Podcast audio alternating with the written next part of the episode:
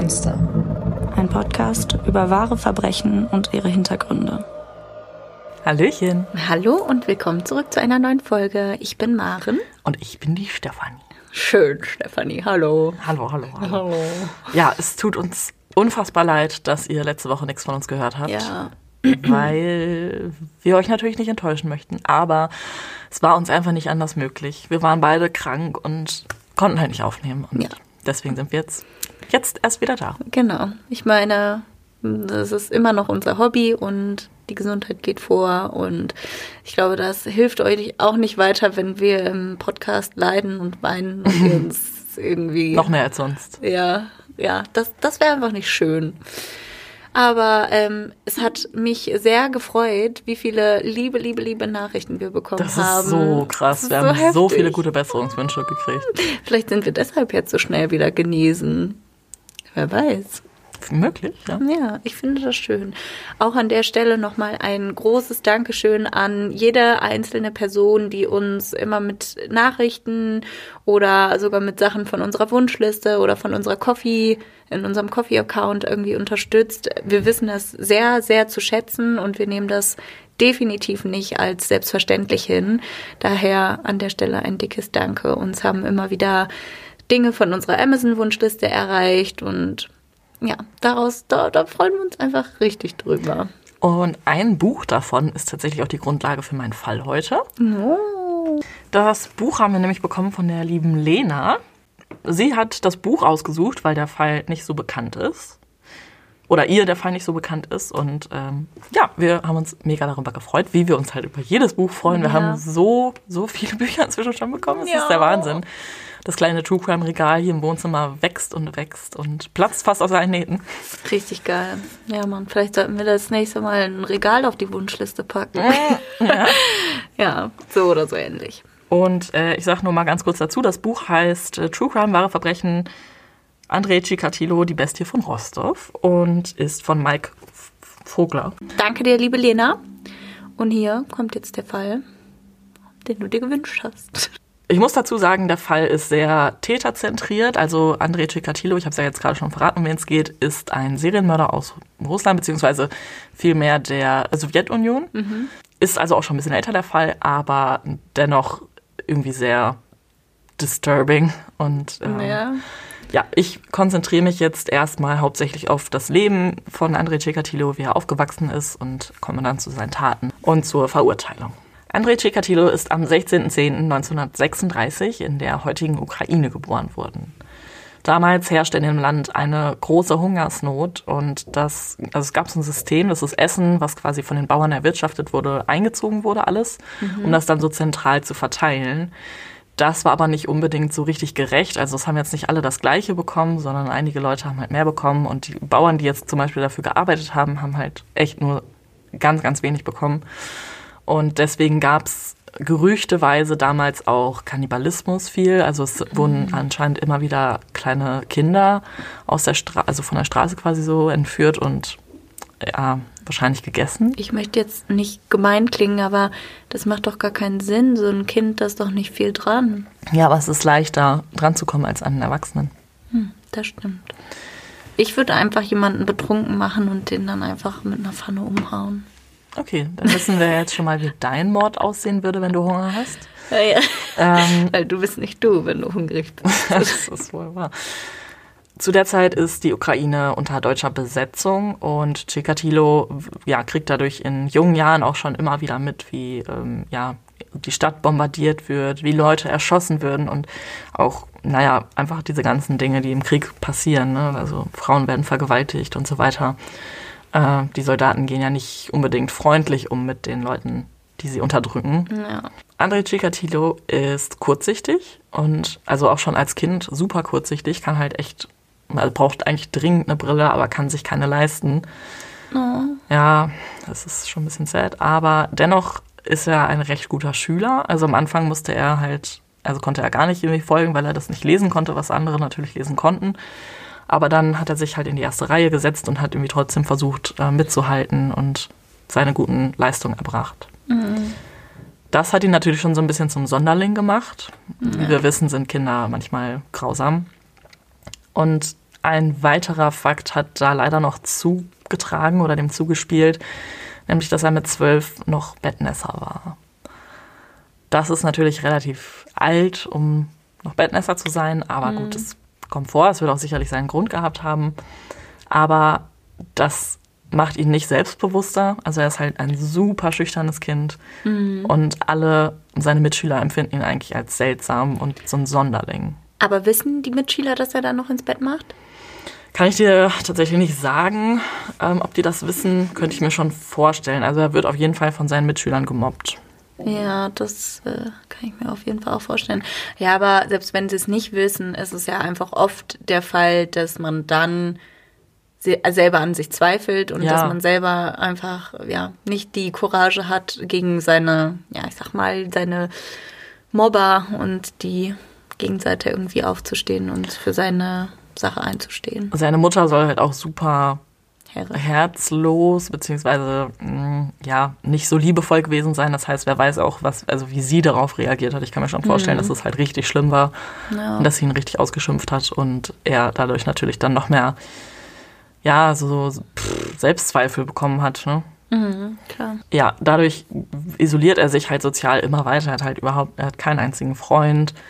Und das, ja, wie gesagt, gilt halt als Sonderling und ist total ausgegrenzt. Als er dann ein bisschen älter wird, wird er auf einmal, also wächst er total in die Höhe und bekommt auch irgendwie so ein paar Muckis. Also dann ist er halt groß und stark und ähm, wenn es dann mal zu einer Prügelei kommt, dann kann er sich auch durchsetzen. Also da hat er dann wenigstens sozusagen diese, diesen Weg gefunden, wie er seinen Mobbern es zeigen kann. wie er so. sich, ich sag mal in Anführungszeichen, Respekt verschafft. Ja. ja. Und lernt dadurch halt früh, dass Gewalt irgendwie der Weg ist, um Anerkennung zu bekommen.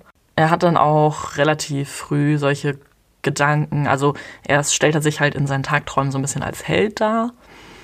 Und dann wird es halt auch so ein bisschen gewalttätiger, dass er sich vorstellt, wie er seinen Mobbern entgegentritt und ähm, sich an den Recht oder halt eben ja die gewaltsam irgendwie zum Schweigen bringt. Mhm. Und das stellt er sich halt ja eigentlich jeden Tag vor, wenn es ihm irgendwie schlecht geht, weil er sich dadurch halt besser fühlt. Er ist halt immer noch super schüchtern, also wirklich richtig heftig schüchtern und kommt halt auch mit Frauen gar nicht klar. Also er ist dann irgendwann ja jugendlich und so in dem Alter, wo seine Mitschüler anfangen, sich vielleicht mal mit einer Frau zu treffen oder vielleicht mal den ersten Kuss haben.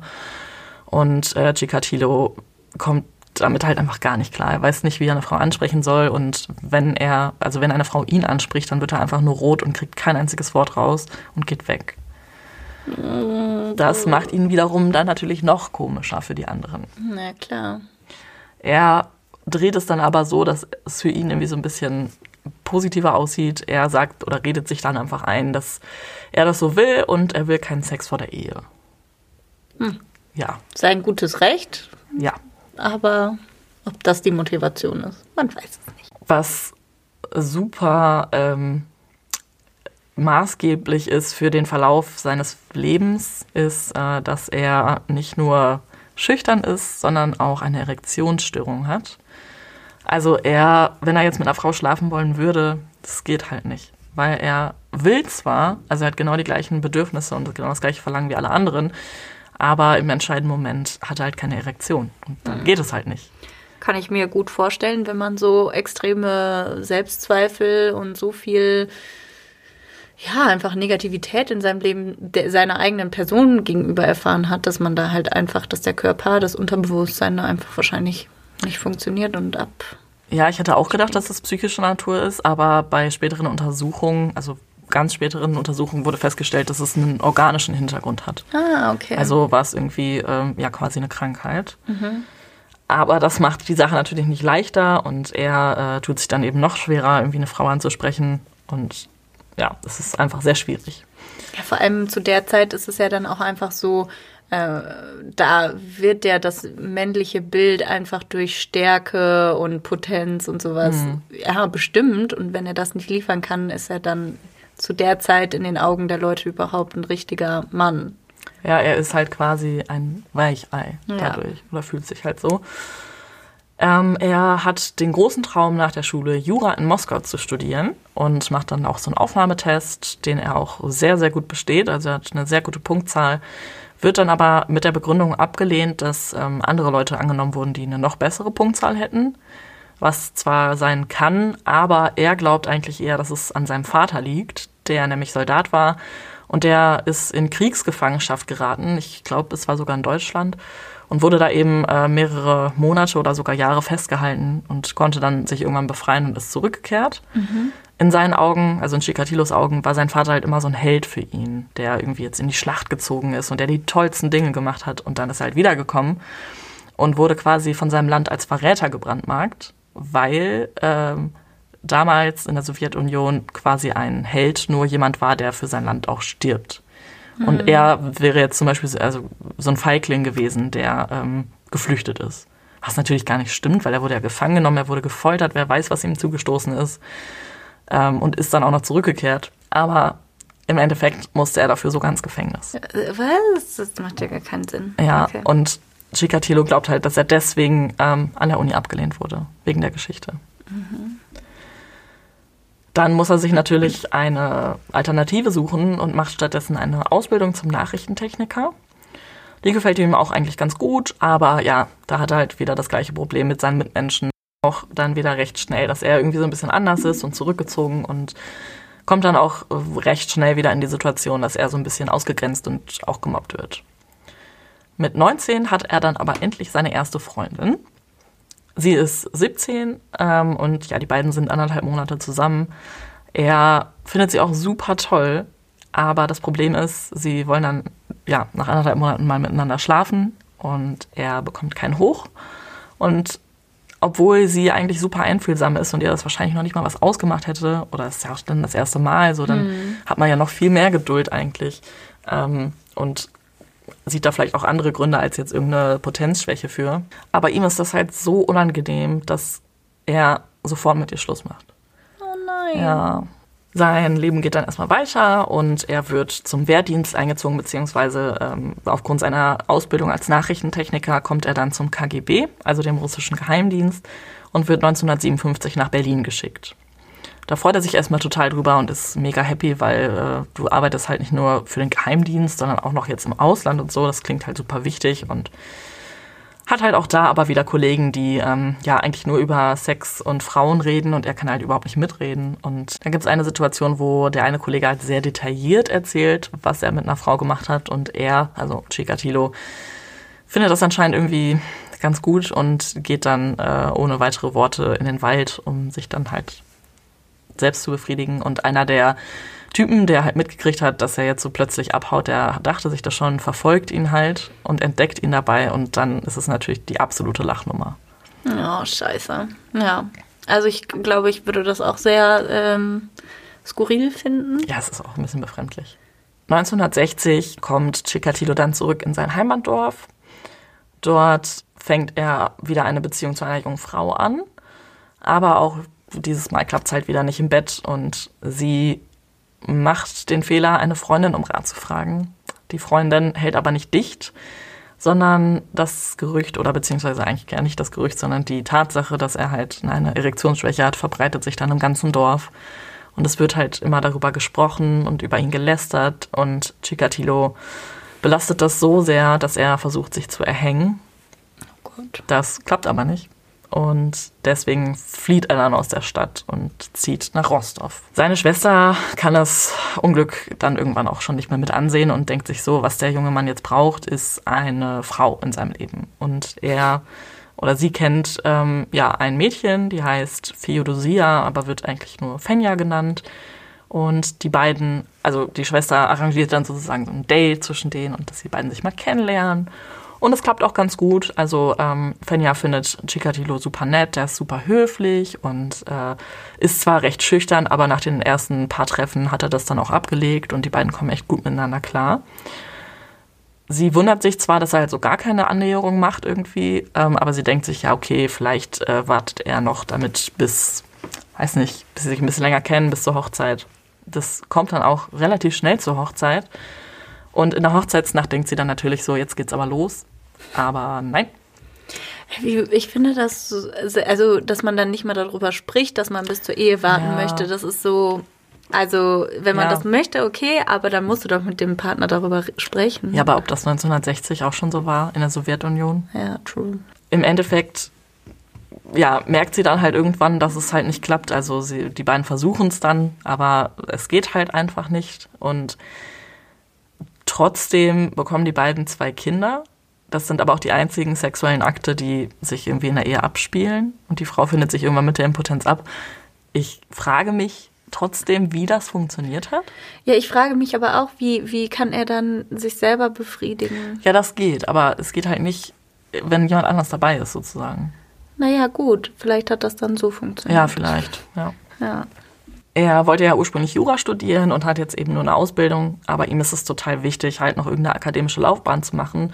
Deswegen studiert er jetzt nebenbei an der Abendschule russische Literatur und nach diesem Studium bekommt er eine Stelle als Lehrer. Das ist aber insofern problematisch, dass er halt für die Schüler überhaupt keine Autoritätsperson ist, weil er halt eben so unsicher ist und mhm. ähm, halt gar keine Ausstrahlung irgendwie hat und schüchtern ist und irgendwie seltsam und ja, Jugendliche, die riechen das und dann stürzen die sich darauf. Und ja, so war es dann halt eben auch. Also teilweise wurde er auch von den Schülern gemobbt, beschimpft. Die haben ihm halt völlig auf der Nase herumgetanzt und er konnte diesen Job halt nicht vernünftig machen. Ist dann trotzdem in der Stelle geblieben, aber ja, schön kann das nicht gewesen sein für ihn. Was er aber in dieser Zeit merkt, ist, dass ähm, die jungen Mädchen in der Klasse mit ihren kurzen Röckchen ihm irgendwie ganz gut gefallen. Und im Kollegium gilt er als Kinderfreund was er aber eigentlich ist, also er nähert sich diesen Mädchen halt schon auf sehr sexuelle Weise und nutzt irgendwie jede Gelegenheit, um sich dann noch ein bisschen näher an die ranzusetzen, um was zu erklären oder sie dann am Oberschenkel zu berühren, wenn er halt gerade was erklärt oder so, dass es halt so beiläufig aussieht, mhm. aber er hatte schon sehr klare Hintergedanken. Ja, also können wir es klar ausdrücken, er ist einfach übergriffig. Auf jeden Fall, ja. Okay. Es kommt dann irgendwann zum ersten Missbrauch und zwar im Jahr 1973. Da gibt es einen Wandertag mit den Schülern und er hat die Idee, mit den Kindern schwimmen zu gehen. Mhm. Sein Hintergedanke ist halt, dass er die Kinder möglichst leicht bekleidet sehen will. Mhm. Ähm, als sie dann da alle im Wasser sind, ist er, kommt er irgendwie einer 15-Jährigen näher und fasst sie dann auch unsittlich an, und zwar an den Brüsten und zwischen den Beinen. Das findet sie natürlich nicht gut und wehrt sich total, schreit und versucht sich irgendwie dem Griff zu entwinden. Und dann merkt er halt, dass er das noch besser findet, dass sie sich jetzt wehrt. Mhm. Der Vorfall wird dann nachher bekannt und äh, Chikatilo muss die Schule wechseln, aber es wird jetzt nicht irgendwie in seiner Akte vermerkt, sondern es ist mehr so die Begründung, ähm, ja, wir haben irgendwie Stellenkürzung und deswegen, äh, ich glaube, es hieß, wenn du äh, jetzt selbst innerhalb von zwei Wochen kündigst, dann schreiben wir es nicht in deine Akte. Boah, das finde ich so nachlässig. Ja. Wie, wie, also. Nein. Nein. Sowas muss immer vermerkt werden. Scheißegal, ob er selber kündigt oder gekündigt wird. Ähm, noch bevor er kündigt, kommt es noch zu einer anderen Situation, die recht heftig ist. Und zwar gibt er einem jungen Mädchen eine Nachhilfestunde in Anführungszeichen. Mhm. Ähm, sie ist nicht so eine gute Schülerin und er sagt ihr halt so, ich kann dir helfen, ich kann dir das nochmal erklären, wie auch immer. Im Endeffekt verkloppt er sie aber mit einem Lineal und also er verprügelt sie halt wirklich aufs Übelste und findet halt Gefallen daran, dass sie Schmerzen hat. Und da, also merkt er halt, dass er auf jeden Fall auch auf Gewalt steht. Dass er ein Sadist ist. Schön. In dieser Zeit kauft er sich eine kleine Hütte, in der er sich manchmal mit Prostituierten trifft.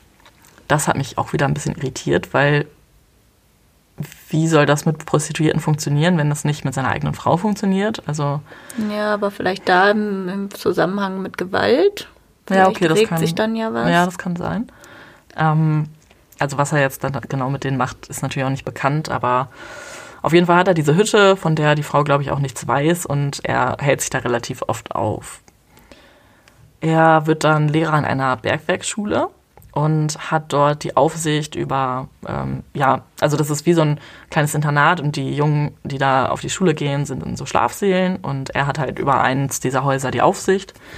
Und dann kommt es zu einer Situation, die ich auch sehr krass fand. Und zwar ähm, kontrolliert er halt nachts oder abends ob eben, ob alle auf ihren Zimmern sind. Und einer der Jungen liegt nackt auf dem Bett. Und das sind halt große Schlafsäle, wo viele Leute drin schlafen. Mhm. Und er steht an der Tür und sieht das halt von da aus. Und findet das dann halt irgendwie ganz interessant. Und dann geht er da hin und nimmt den Penis von dem Jungen in den Mund. Der schläft. Der Junge wird daraufhin natürlich wach und rastet halt völlig aus, weil da ist gerade sein Lehrer und der macht da halt irgendwas gerade an ihm, so, der, der was eindeutig nicht sein sollte. Mhm. Ja, und äh, Chikatilo flüchtet dann erstmal aus dem Schlafsaal. Der Junge erzählt es halt seinen Freunden, aber keinem Lehrer. Ich finde es halt krass, weil da ja so viele andere Kinder waren. Also. Dass das niemand mitbekommen hat, meinst du? Ja, auch, aber ich meinte jetzt mehr, dass äh, Chikatilo das Risiko eingeht, mhm. entdeckt zu werden. So, er sieht halt diesen jungen Körper und denkt sich, okay, ich habe jetzt keine andere Wahl, ich muss da jetzt hingehen und das machen. Dann also kannst du halt gar nicht zurückhalten. Ja, das ist dann wahrscheinlich einfach ein extremer Trieb. Das ist einfach so, da, da schaltet sich das Gehirn aus und dann, dann übernimmt dieser Trieb, würde ich mal vermuten. Ähm, an der Stelle, er ist ja jetzt noch mit seiner Frau zusammen. Mhm. Weiß sie, weshalb er von der Schule gegangen ist? Oder? Nee. Also, okay, also der Vorfall ist ihr nicht bekannt. Also kann ich jetzt so nicht hundertprozentig sagen, okay. aber es ist jetzt nirgendwo beschrieben, dass okay. ihr das klar war.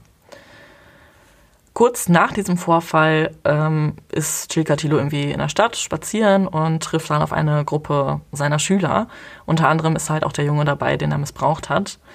Die Jungs gehen auf ihn los und äh, beschimpfen ihn als Schwuchtel und verprügeln ihn. Also ja. kann man halt irgendwo auch nachvollziehen, dass man da ja. aggressiv ist, aber ja, er wird halt äh, total zusammengeschlagen. Und daraufhin geht er in ein Kaufhaus und kauft sich ein Klappmesser und Alkohol und macht sich damit halt auf den Weg in seine Hütte. Und dieses Klappmesser ist halt seine erste Mordwaffe. Auf dem Weg in seine Hütte trifft er auf ein neunjähriges Mädchen, nämlich Lenotschka Sakotnova. Und das Kind kannte er schon, beziehungsweise sie kannte auch ihn. Also sie hatte ihn irgendwie vor ein paar Tagen schon mal gefragt, ob er nicht Kaugummis hätte oder so. Und hat, er hat ihm halt, er hat ihr welche gegeben. So. Okay. Und sie erkennt ihn auch direkt wieder und läuft freudig auf ihn zu, ob der Onkel wieder Süßigkeiten hätte. Und er sagt dann, ja, komm mal mit. Und bringt sie dann halt in seine Hütte. Und dort missbraucht er sie dann halt aufs Übelste. Ähm, er sticht ihr mit dem Messer in den Unterleib und ähm, er wirkt sie dann auch. Und dabei hat er einen Samenerguss. Also ohne, dass er jetzt irgendwie in sie eindringt oder sonst was, aber einfach nur durch die Gewalt, die er ausübt und durch das Ermorden, äh, ja, kommt er halt zum Höhepunkt. Und nach dem Mord zieht er die Leiche wieder an und wirft sie in einen Fluss und es dauert zwei Tage, bis sie gefunden. Die Polizei beginnt dann zu ermitteln und schaut natürlich, wer verdächtig ist. Und in der Nähe von der Hütte von Chikatilo gibt es Blutspuren und der Schulranzen von Lenotschka wird da gefunden. Also kommt Chikatilo auf jeden Fall in Frage. Es wird auch von den Nachbarn beschrieben, dass er relativ oft in dieser Hütte ist und da eben auch sehr oft Damenbesuch hat, was dann auch gerade zu dieser Zeit nicht besonders gerne gesehen wurde. Ähm, deswegen wird er schon verdächtigt. Aber ganz plötzlich schwenkt die Polizei um auf einen anderen Täter, nämlich auf Alexander Kravchenko, der schon einschlägig vorbestraft war. Also er hatte schon mal ein Mädchen vergewaltigt. Der Kravchenko wird dann tatsächlich auch verurteilt für das Verbrechen, weil die Polizei sich da so drauf eingeschossen hat. Und die Familie vom toten Kind, die möchte natürlich auch, dass jetzt ein Täter verurteilt wird und drängt da so ein bisschen und daraufhin wird er halt auch zum Tode verurteilt. Oha, okay. Ja, und hingerichtet. Krass. Chikatilo ähm, ist natürlich erstmal ein bisschen erschrocken, dass er jetzt so schnell in, in den Fokus der Ermittlung gerückt ist und hält deshalb so ein bisschen die Füße still. Also wir hatten ja mindestens in einer Folge, nämlich bei Ted Bundy, schon mal über den äh, Werdegang eines Serienmörders gesprochen wie sich das entwickelt, wie die einzelnen Phasen sind. Und ähm, ja, Chikatilo ist jetzt natürlich noch in der ersten Phase, beziehungsweise wieder in der ersten Phase nach dem Mord, ähm, ist er natürlich erstmal so ein bisschen erschüttert über das, was er selbst getan hat und hat noch nicht wieder so diesen krassen Drang, jetzt jemanden erneut zu ermorden. Er kann halt immer noch diese Szene in seinem Kopf wieder und wieder abspielen lassen und hat wieder so ein bisschen Hemmungen. Und er ist natürlich auch vorsichtig geworden. Und deshalb dauert es drei Jahre, bis sein nächster Mord geschieht. Er trifft auf der Straße ein 17-jähriges Mädchen, das er an einen Fluss lockt. Also die kamen irgendwie vor so einem Kiosk ins Gespräch und er hat ihr Alkohol versprochen, wenn sie bereit ist, mit ihm zu schlafen. Und sie war irgendwie so, ja, okay, klar, ich hätte gern Alkohol und deswegen komme ich jetzt mit. Ja, sie will dann, also die beiden wollen dann halt eben zur Sache kommen und er hat keine richtige Erektion, geht ja nicht. Und sie feuert ihn mit ironischen Kommentaren an. Oh Gott, ja. Ja, woraufhin er halt völlig rot sieht und er tötet sie dann, während sie eben da noch zugange sind und ist sogar halt irgendwie so in Rage, dass er dem Mädchen sogar eine Brustwarze abbeißt. Oh, oh okay. Ja. Und danach ist er irgendwie so im Freudentaumel, dass er wie irre um die Leiche herumtanzt. Oh Gott. Mhm. Wenn Chikatilo mordet, dann hat er eine sehr interessante Art und Weise, mit den Opfern umzugehen danach. Und zwar sticht er denen immer die Augen aus. Das ist nicht so interessant. Okay. Also auffällig. Entschuldigung, das war ja, vielleicht das okay, falsche okay, okay. Und oft verstümmelt er sie auch. Also äh, das wird dann, je öfter er mordet, immer besser. Und irgendwann gehen die Polizisten auch schon davon aus, dass sie es mit einem Chirurgen zu tun haben. Er entfernt dann teilweise die Genitalien oder den Uterus oder ja, halt die Geschlechtsteile. Und da kommen wir dann gleich nochmal drauf zurück, was das bedeuten könnte. Aber nach diesem zweiten Mord dauert es wieder eine ganze Weile, bis Strikatilo nochmal zuschlägt. Aber dann halt richtig. Also dann kennt er halt gar keine Hemmung mehr. Und in einem Zeitraum von vier Monaten tötet er sechs Jugendliche und Kinder. Da unter seinen Opfern, also seine Opfer sind größtenteils Kinder und Jugendliche. Ähm, es sind aber Mädchen und Jungen. Also alles irgendwie gemischt. Und die Polizei erkennt da jetzt erstmal auch gar nicht, ähm, dass es wirklich sich um einen einzigen Täter handelt. Das einzige, der einzige Hinweis darauf sind halt eben die ausgestochenen Augen, die ja dann noch sehr, naja, sagen wir mal, sehr charakteristisch sind. Ähm, aber deshalb dauert es wirklich eine ganze Weile, bis die Polizei überhaupt erstmal eine Ermittlungskommission gründet. Denn die Polizeizentralen da in der Sowjetunion, die waren auch nicht irgendwie zentralisiert, sondern die hatten halt alle ihre eigene Kartei. Es war alles handschriftlich, es gab keine Datenbank oder so. Ja, ist ja auch noch ein paar Jahre zurück, ne? Genau, und da die Zeitung darüber so gut wie gar nicht berichtet hat, weil äh, es durch dieses Regime einfach gar nicht erwünscht war, dass irgendwie Angst in der Bevölkerung geschürt wird, wurden diese Morde quasi, ja, gar nicht so öffentlich gemacht. Und man hat es gar nicht mitbekommen, dass jetzt hier in der einen Stadt was passiert ist und dann wieder in der anderen Stadt.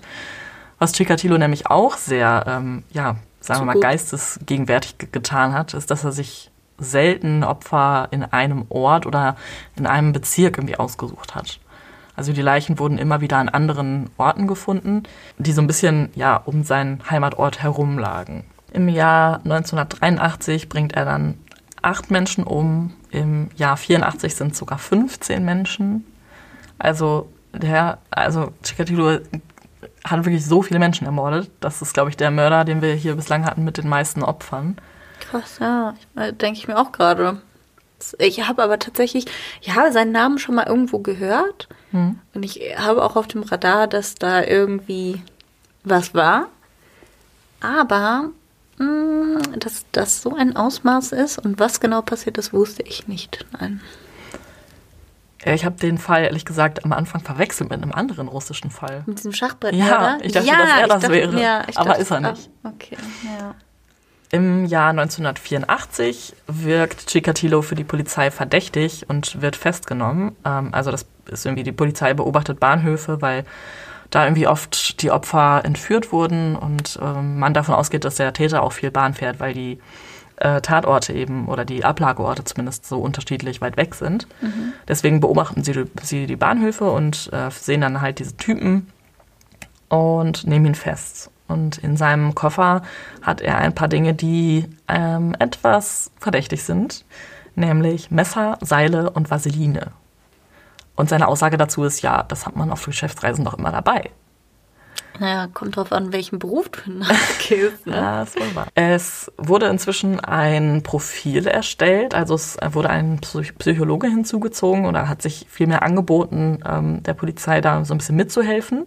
Und er hat die Tatorte analysiert und äh, die, den, das Vorgehen vom Täter und glaubt, dass es sich um einen Mann mit einer sexuellen Schwäche handelt, weshalb dann eben die Genitalien verstümmelt wurden.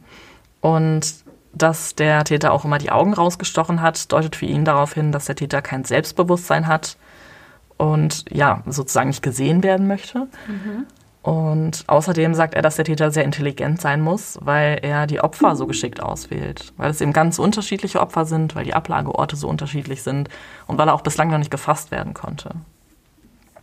Und aufgrund dieses Profils wird dann der festgenommene Chikatilo quasi ja einmal überprüft und er passt ziemlich gut ins Profil, denn er ist ja impotent, wie wir wissen ist also sexuell schwach, wie der Psychologe vermutet hat. Und seine Dienstreisen, die er zu der Zeit viel unternimmt, ähm, entsprechen auch den Tatorten.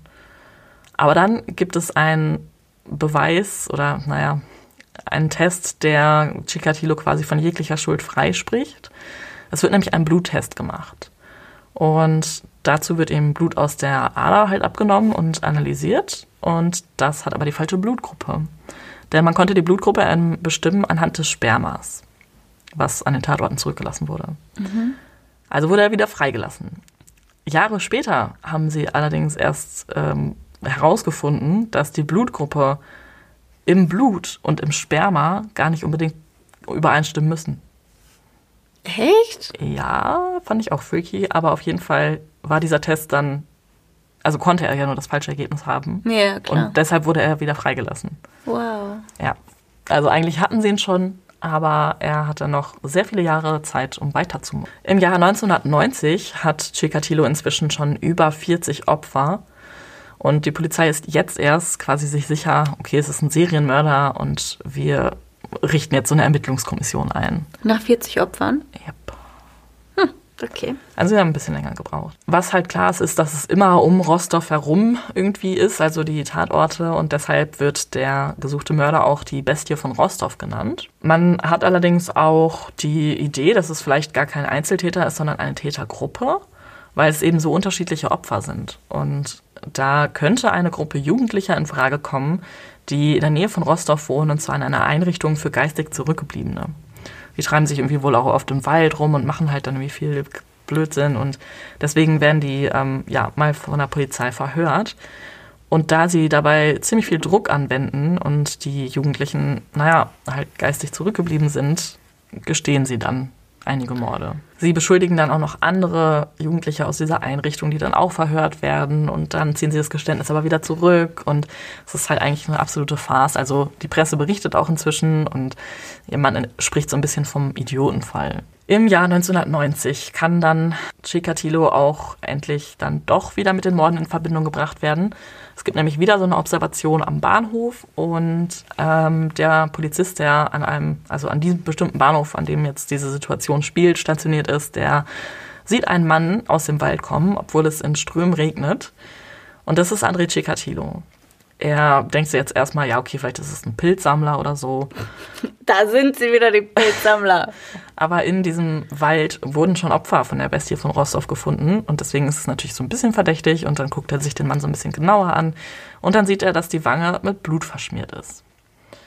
Und daraufhin überprüft er den Ausweis, aber er hat halt überhaupt keine Anhaltspunkte für irgendwas und kann ihn deswegen auch nicht festnehmen. Er vermerkt allerdings schriftlich, äh, ja, dass er diese Kontrolle durchgeführt hat. Und das wird dann nachher nochmal überprüft. Also der Wald wird daraufhin abgesucht und ähm, ja, wenige Tage später findet man die Leiche einer 22-Jährigen darin. Die Ermittler sind sich jetzt sicher, okay, Chikatilo ist jetzt auf jeden Fall ein sehr, also er ist auf jeden Fall verdächtig und vielleicht ist er sogar der Täter. Und deshalb wird er observiert. Dabei bemerken die Ermittler, dass er mehrmals kleine Kinder anspricht und sie offenbar mitnehmen will. Und als er gerade einen kleinen Jungen vor einem Kiosk angesprochen hat, wird er dann verhaftet. Warum das jetzt ein Grund ist, ihn zu verhaften, also mehr Beweise haben die jetzt irgendwie ja immer noch nicht, aber mhm. okay. Naja, gut, auch da wieder vielleicht andere Länder, andere Zeiten. Ja, gut, das kann natürlich sein. Ja. Er wird also verhaftet und auf die Polizeiwache gebracht und man hat ja eigentlich gar keine Beweise gegen ihn. Bei der Verhaftung leistet er aber überhaupt keinen Widerstand und fragt noch nicht mal, warum er verhaftet wird. In seiner Aktentasche wird halt auch wieder Seil gefunden und ein Küchenmesser mit einer Klinge von 30 Zentimetern. Huge. Mm, ja. Und wegen des Verdachtes, der jetzt gegen ihn besteht, kann er zehn Tage lang in Untersuchungshaft festgehalten werden. Das heißt, in, de, in, dieser Zeit müssen die Ermittler halt irgendwie ein Geständnis haben oder Beweise oder halt irgendwas, sonst müssen sie ihn wieder gehen lassen. Er wird dann damit konfrontiert, dass man ihn für die Bestie von Rostov hält und er leugnet halt überhaupt jemals gemordet zu haben und wähnt sich als Opfer einer Justizverschwörung. Er verhält sich halt auch einfach ein bisschen seltsam, er spricht immer nur im Flüsterton und ich kann mir das ganz gut vorstellen. Ich zeige dir mal kurz ein Bild von dem. Okay, also äh, der Mann, den ich sehe, er sieht einfach, er sieht aus wie ein, ein schmaler Mensch. Also Stefanie zeigt mir jetzt gerade nur ähm, das Foto seines Gesichts, seines Kopfes. Er hat keine Haare. Ähm, er sieht, finde ich, ein bisschen, er hat ein bisschen verrückte Augen, auf jeden Fall. Ja. Und er sieht insgesamt auch, also einfach sehr hell aus. Ja. Er hat halt helle Haut, helle Augen, helle blaue Augen. Ja, er sieht richtig gruselig aus, finde ich. Ja, sieht er schon. Ne? Er, ja, ich kann das gar nicht Also besonders, wenn er eine Glatze hat. Die, diese Augen sind so eindringlich und dieses Lachen, oha, wow. Okay, also das Foto stellen wir euch auf jeden Fall online, zum passend zum Fall. Ähm, Da war er noch ein bisschen jünger, hatte noch da Haare. hatte er noch Haare, aber da sieht er ein bisschen traurig aus. Da sieht ja, das bisschen, war nach seiner Verhaftung. Oh, ja, dann Da. kann ich es verstehen. Da, da ist er dann. Ja, auf jeden. Fall angesichts seines Aussehens kann ich mir halt schon vorstellen, wie er da einfach nur so im Flüsterton gesprochen hat. Er wirkt halt einfach so ein bisschen verrückt. Ja, es tut mir leid, aber ja, ist wirklich so. Er wirkt wirklich sehr verrückt. Ja, aber trotzdem leugnet er halt immer wieder alles und er sagt zwar, dass er sexuell quasi abweichendes Verhalten schon gezeigt hat, aber dass er halt niemals jemanden umgebracht hat. Und die Ermittler beißen sich an ihm jetzt wirklich die Zähne aus, wissen halt gar nicht mehr, was sie machen sollen, weil nach diesen zehn Tagen ist halt die Verhörung, äh, das Verhör auf jeden Fall vorbei. Und dann kommen sie auf die Idee, den Psychologen hinzuzuziehen, der auch das Profil erstellt hat. Und der soll sich dann mit Chikatilo unterhalten. Und das funktioniert auch total gut. Ähm, die haben sofort irgendwie so einen Draht zueinander oder ja, Chikatilo hat zumindest das Gefühl, dass er ihm irgendwie vertrauen kann und öffnet sich und gesteht tatsächlich dann die Morde. Oh, wow. Okay. Und tatsächlich jetzt auch nicht nur die, von denen die Polizei schon wusste, sondern da sind auch einige dabei, von denen die noch gar nichts wussten. Insgesamt gesteht er über 50 Morde.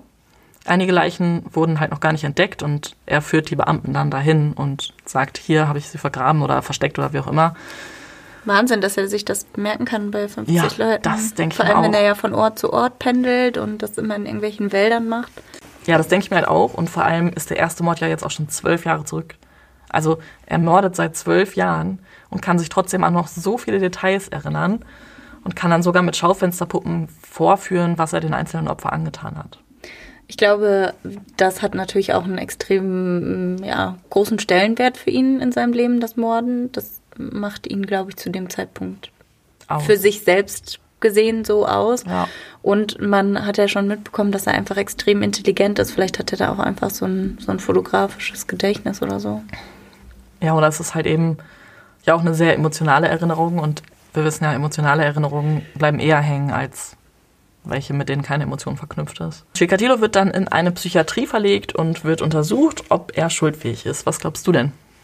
Ist er schuldfähig oder nicht? Ähm, ja, also im Prinzip, sagen wir es mal so, von dem, was ich jetzt bis jetzt gehört habe, würde ich sagen, ist er schuldfähig, weil ja, die Umstände haben ihn dazu gebracht, dass er so ist, wie er ist.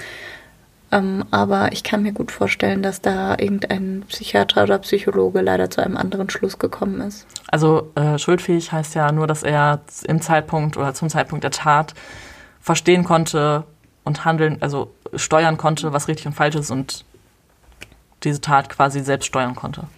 Dann nicht. Dann, gl- ja, oder doch?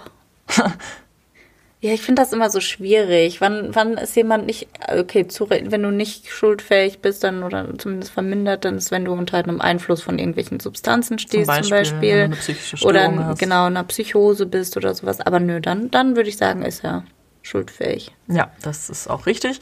Er versucht zwar, ähm, das um jeden Preis zu vermeiden und ähm, ja, berichtet halt auch erstmal von seiner Kindheit, von dem Mobbing und der Sexualstörung.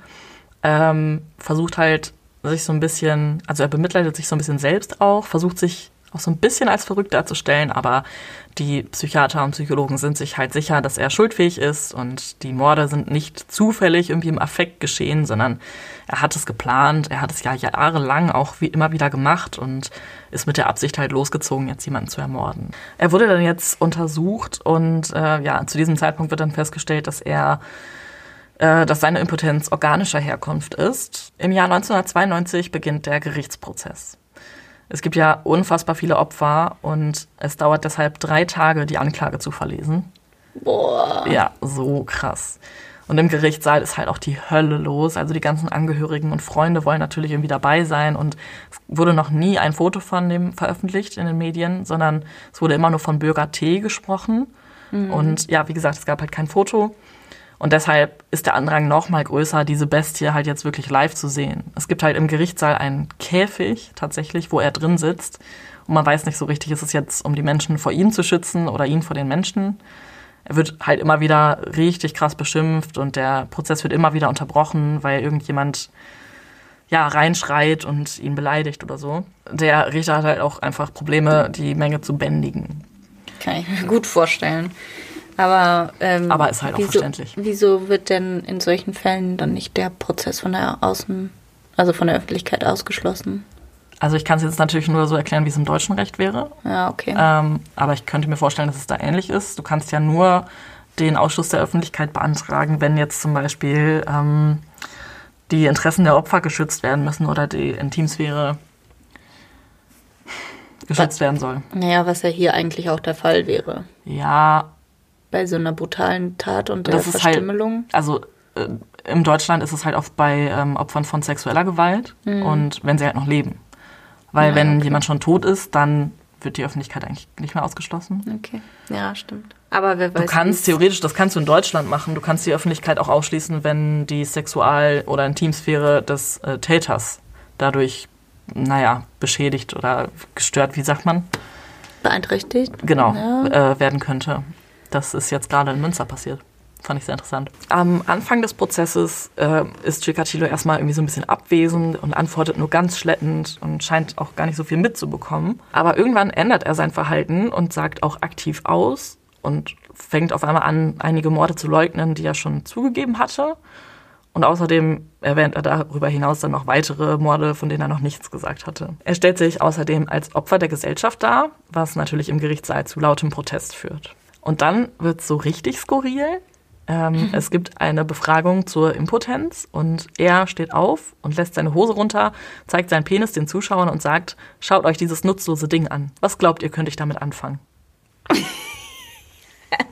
Entschuldigung. Ja, also, Es tut mir leid, aber what? ja, ich weiß. Naja, gut, also, also das, ich finde, das ist nicht aussagekräftig von seiner Seite aus. Es ist kein Beweisstück. Nee. Überhaupt nicht, weil wel, welcher Mensch hätte unter solchen Umständen bitte eine Erektion?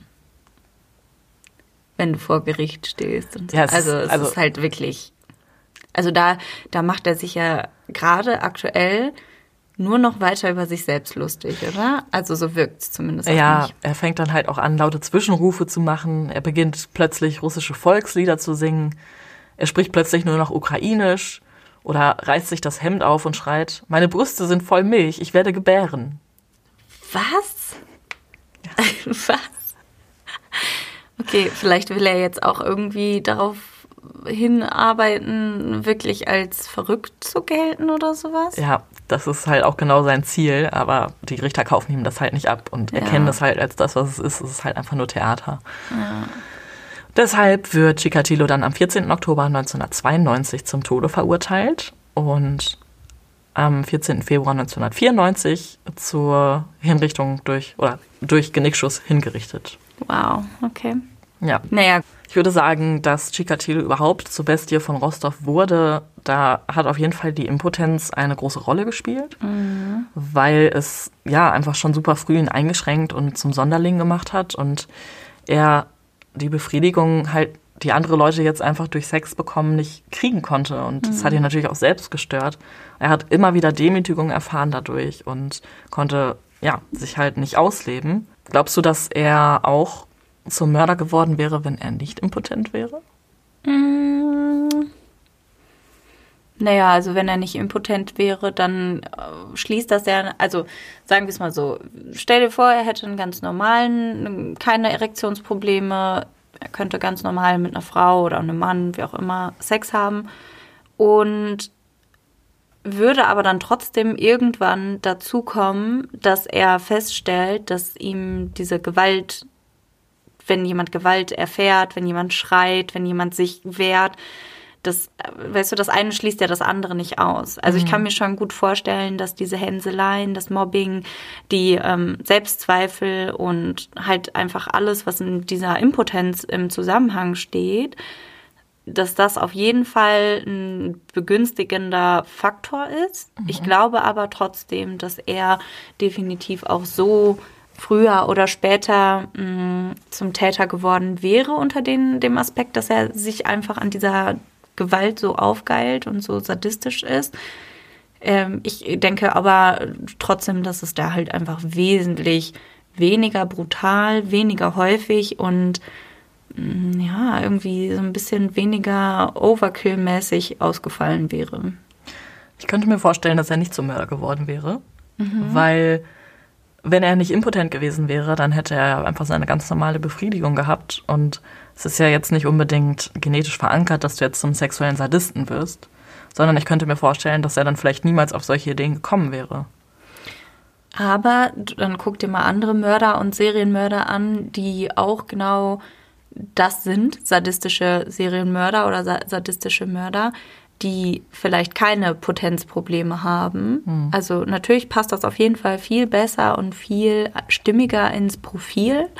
Ähm, ich würde es nur nicht komplett ausschließen, weil ich das Gefühl habe, dass das bei ihm schon jetzt sehr extrem ausgeprägt war. Mhm. Dass dieses übergriffige, kontrollfreakige und ja, gewalttätige da schon sehr ja, fortgeschritten auf jeden Fall war. Mhm. Natürlich kann man das jetzt schwierig ja, schwierig beurteilen, wenn, wenn man nicht weiß, also wenn es halt einfach genau die Vergangenheit ist, die ja, man ja, hatte. Klar. Also auf jeden Fall schwierig. Wie viele, wie viele Opfer waren es denn jetzt insgesamt? 53. Also es gab noch einige Fälle, die er zugegeben hat und wo die Polizei aber nie eine Leiche gefunden hat und die wurden dann nicht mitgezählt. Also das sind jetzt nur die Leichen, die auch gefunden wurden. Boah. Ja, und damit schließen wir den Fall Chikatilo, würde ich sagen. Wahnsinn. Äh, ich finde es erstens mal sehr beeindruckend. Ich habe immer das Gefühl, wenn es um Hinrichtungsfälle geht, gerade in den USA zum Beispiel, dann ist das ganz oft so, dass die irgendwie zum, zum Tode verurteilt werden, aber dann auch noch irgendwie Jahre mhm. danach, mhm. irgendwie 20, 30 Jahre danach immer noch im Todestrakt sitzen mhm. und auf die Hinrichtung warten. Deswegen war ich gerade ein bisschen überrascht, dass das hier so ja, zügig ging. Ich denke, das hat natürlich auch viel damit zu tun, ähm, wie sehen da die, die Chancen und Aussichten aus, den, den Fall nochmal irgendwie in Revision zu genau. bringen oder sowas. Er hat halt extra keine Revision eingelegt. Ja, okay, dann, dann, dann ist es ja noch vergleichsweise lang. lang ja, das ja, auch. Zwei Jahre sind ja dann noch vergleichsweise lang, ja, ja. stimmt. Ja, Wahnsinn. Danke dir vielmals. Finde ich sehr interessant, habe ich wirklich noch nie was von gehört. Nee, hatte ich nämlich vorher auch noch nicht. Also den Namen hat man irgendwie schon mal gehört, aber mhm. was er jetzt gemacht hat, wusste ich halt nicht. Ja, ähm, oh, ich will dann unbedingt gerne mal noch was zu diesem Schachbrettmörder. Mhm. Der hat sich doch immer aufgeregt, dass er ein, dass ihm ein oder zwei Personen ja. zum, zum vollen Schachbrett ja, gefehlt haben. Auch. Lasst uns doch gerne mal wissen, ob ihr den Fall des Schachbrettmörders aus, ich denke auch, dass es Russland oder Ukraine ja, ich glaub, das war. war Russland, ja. ähm, ich glaube, das ist der, dieser Schachbrettmörder ist einer der schlimmsten Serienmörder aus der Geschichte mhm. Äh, ob ihr da Interesse dran habt, lasst uns das gerne mal wissen. Oder wollt ihr, dass wir vielleicht mal wieder mehr auf deutsche Fälle eingehen oder wünscht ihr euch ein bestimmtes Land, dann lasst uns das gerne per Mail oder sonst gerne auch per Instagram-Nachricht wissen. So, Maren. Zur Auflockerung hast du einen Witz für uns? Nein, ich will erst noch mit dir über den Münsterfall reden. Ach so? Ja. Okay. Ähm, du hattest ja gerade angesprochen, ähm, wo es jetzt um den Ausschluss der Öffentlichkeit ging. Mhm. Ähm, wie viele vielleicht mitbekommen haben, läuft aktuell seit zwei Wochen, anderthalb, zwei Wochen, äh, dieser ja doch sehr große Fall, ich würde sagen, der sich in die Größe von dem Fall Lüchte vermutlich einreihen könnte Größer. am Ende. Größer? Mehr so wie? Bergisch Gladbach. Krass. Ja, wo es auf jeden Fall darum geht, dass ähm, ein 27-Jähriger mit zwei oder drei Mittätern oder auf jeden Fall mit einem noch weiteren ja, Tätern Kinder missbraucht hat in einer Gartenlaube. Und da ist jetzt halt der Prozessauftakt gewesen. Und da hast du jetzt gesagt, also da wurde ja logischerweise die, die Öffentlichkeit ausgeschlossen, einfach weil die Kinder, Gott sei Dank, noch leben. Mhm. Die, was ist der erste Stand nach den ersten, wie viele Prozesstage gab es bisher? Es gab bislang drei. Also am ersten Tag wurde halt die Anklage verlesen. Ähm, in dem konkreten Prozess werden äh, also der Hauptbeschuldigte angeklagt und außerdem noch drei Männer, die auch daran beteiligt waren und die Mutter des Ja. Hauptbeschuldigten, die Genau. nämlich diese Gartenlaube, also ihr gehört die und sie soll davon gewusst haben und das auch gebilligt haben, dass dieser Missbrauch da drin passiert. Und der ähm, Haupttäter hatte eine Freundin und die hatte einen Sohn. Der, oder hatte einen Sohn, der ist zehn Jahre alt gewesen zu dem Zeitpunkt und er ist halt das Hauptopfer. Der wurde von dem Hauptbeschuldigten über das Darknet an ganz, ganz, ganz viele ähm, andere Sexualstraftäter quasi oder naja, noch nicht, noch nicht verurteilte Sexualstraftäter, aber hoffentlich dann bald verurteilt, genau angeboten, verkauft quasi, dass sie ihn halt benutzen konnten und missbrauchen konnten. Und in diesem Prozess geht es jetzt um eine bestimmte Begebenheit in dieser Gartenlaube von äh, im, vom Frühling, ich glaube im März oder April. Das waren über drei Tage, wurde halt dieses Kind äh, missbraucht von den äh, drei Männern, vier Männern. Das Kind war doch auch ähm, zu Zeiten sediert. Ja, genau. Also das, ich glaube sogar, dass noch ein anderer Junge ähm, damit in der Hütte war. Das wurde Ja, alles gefilmt. Der und- Neffe oder der, der, der Sohn, irgendein Ja. ähm, Angehöriger von einem Von einem der an mit Angeklagten. Ja, genau, wurde auch mit. Wir hatten uns eigentlich echt vorgenommen, da selber mit reinzugehen, um das für euch zu recherchieren. Nur, wie ja jetzt schon mitgeteilt wurde, der, die, äh, da wurde die Öffentlichkeit von dem Prozess ausgeschlossen. Und ja, Presseplatz haben wir nicht. Aber äh, ich denke, wir werden da auf jeden Fall unser Bestes geben. Also wir werden Das den Fall auf jeden Fall aufarbeiten. Ich habe den halt auch mit in meinem, in meinem Hauptjob ähm, komplett von Anfang an wirklich äh, verfolgt und bin da halt sehr im Thema. Deswegen, Ja. sobald dieses Verfahren abgeschlossen ist, also da hängen halt noch ganz viele weitere Verfahren dran, ähm, weil das halt sich wirklich jetzt nur auf diese eine Tat bezieht und es gibt halt über 330.000 Stunden an Videomaterial, was beim Haupttäter fest, also äh, sichergestellt wurde. Deswegen wird es da sehr viel zu erzählen geben und wir werden da eine sehr, sehr lange Folge drüber machen, wenn die Wenn Zeit es gekommen dann ist. soweit ist. Ja. Ah, das macht mich ganz nervös. Ja, aber es ist wirklich so, so crazy, wie einfach alle darüber sprechen. Und das ist natürlich auch einfach Wahnsinn. Man kann sich das in so einer kleinen Pupstadt wie Münster einfach nicht vorstellen, dass ja, äh, also plötzlich sowas so Schlimmes ist hier wirklich sehr lange nicht passiert. Aber auch generell, wenn Sachen hier passieren, dann denke ich mir, packe ich mir immer an den Kopf. Viele Fälle sind, würde ich sagen, eher Podcast ungeeignet, weil einfach nicht so viel zu den Hintergründen bekannt ist. Ich finde aber, dass einige der Fälle schon trotzdem vom, vom, vom Umstand her sehr kurios oder sehr interessant sind. Deswegen hatte ich mal überlegt, ob ich einfach mal so eine kleine Münsterfolge mache, wo ich vielleicht zwei oder drei Fälle reinpacke. Das würde mich mal interessieren, ob ihr da Lust drauf hättet, auch wenn die dann nicht ganz so umfangreich sind wie jetzt eine einzelne Folge. Daher dann halt zwei oder drei Fälle. Und ja, da hätte ich auf jeden Fall mal Lust drauf.